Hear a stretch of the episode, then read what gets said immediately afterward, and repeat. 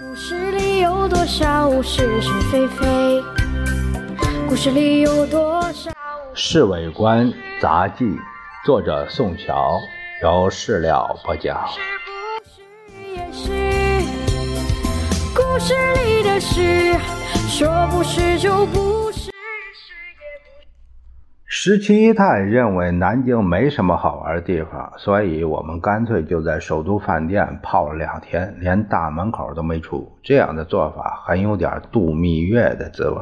今天他临上飞机的时候，一再叮嘱我想办法到上海和他一起过圣诞节。圣诞节啊是洋玩意儿，一定要到上海才有意思。我站在机场上，一直等到飞机的影子不见了，才懒洋洋的回到官邸。这几天有什么紧要的事没有啊？我问老杨。有一个人失踪了。老李抢着回答：“谁呀？你还不知道？工党领袖陈振坤呢？”呸！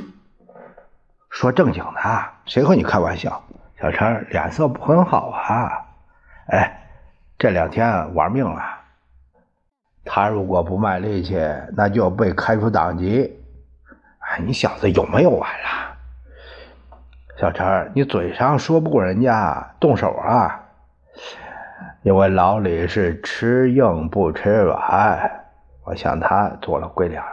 说正经的，这两天国大开会怎么样？还不是和前几天一样松懈？那些宝贝儿根本闹不出什么名堂来。好在这几天就要闭幕了。老杨这两天国大可活跃的很呐。老李笑着说：“整天在会场上和那小鱼眉来眼去的，连记者们都看出门道来了。”别胡扯了！老杨连忙否认。对了，有个那个民社党的国大叫叫什么？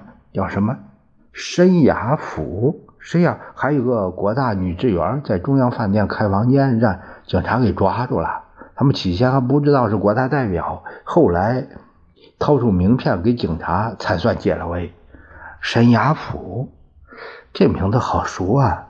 他张君迈的得意门生啊，向来以宪法专家自名。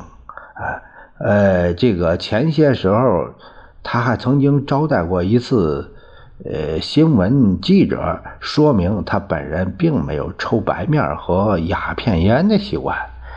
哎，对了，对了，对，是他是他。其实啊，我看那一副尊容，确有几分仙风道骨的模样。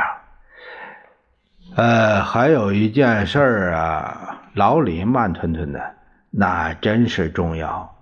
什么重要事儿？金国昨天从东北回来了。